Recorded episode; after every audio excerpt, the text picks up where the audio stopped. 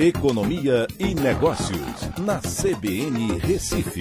Oferecimento Cicred Recife e Seguros Unimed. Soluções em seguros e previdência complementar. Olá, amigos, tudo bem? No podcast de hoje eu vou falar sobre o dólar que voltou a apresentar nova queda, ficando agora abaixo dos cinco reais. Esse resultado vem como uma repercussão né, da inflação dos Estados Unidos, que apresentou uma desaceleração né, para o mês de fevereiro. Isso é importante porque os Estados Unidos vêm num processo de elevação de taxa de juros né, seguidos e isso influencia diretamente no dólar, pois toda vez que os juros sobem lá nos Estados Unidos, você tem uma elevação na taxa de câmbio, né? o dólar termina se valorizando porque os títulos americanos passam a apresentar uma rentabilidade maior e os investidores migram né, para a moeda norte-americana comprando títulos de lá.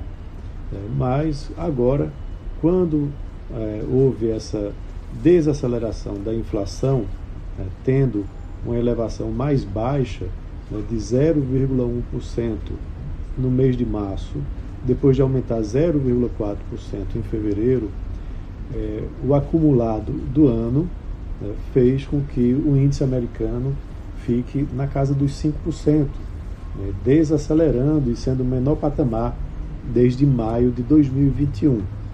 Isso ajuda porque agora muda a expectativa ainda mais com relação à elevação dos juros por lá.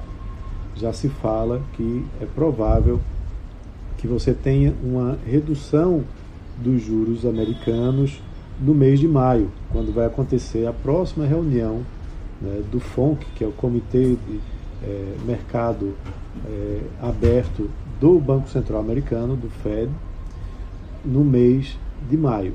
Então, se isso acontecer, é provável que aqui também no Brasil você tenha uma maior abertura para a redução de juros, né, já que a inflação também veio né, com um resultado melhor do que o esperado né, para o mês de março aqui no Brasil. Certo? Então, isso tem um impacto direto no câmbio né, por conta dessa desaceleração das economias, né, tanto lá fora como aqui no Brasil, que podem ajudar para que os juros parem de subir lá nos Estados Unidos e comecem a cair aqui no Brasil. Então é isso, um abraço a todos e até a próxima.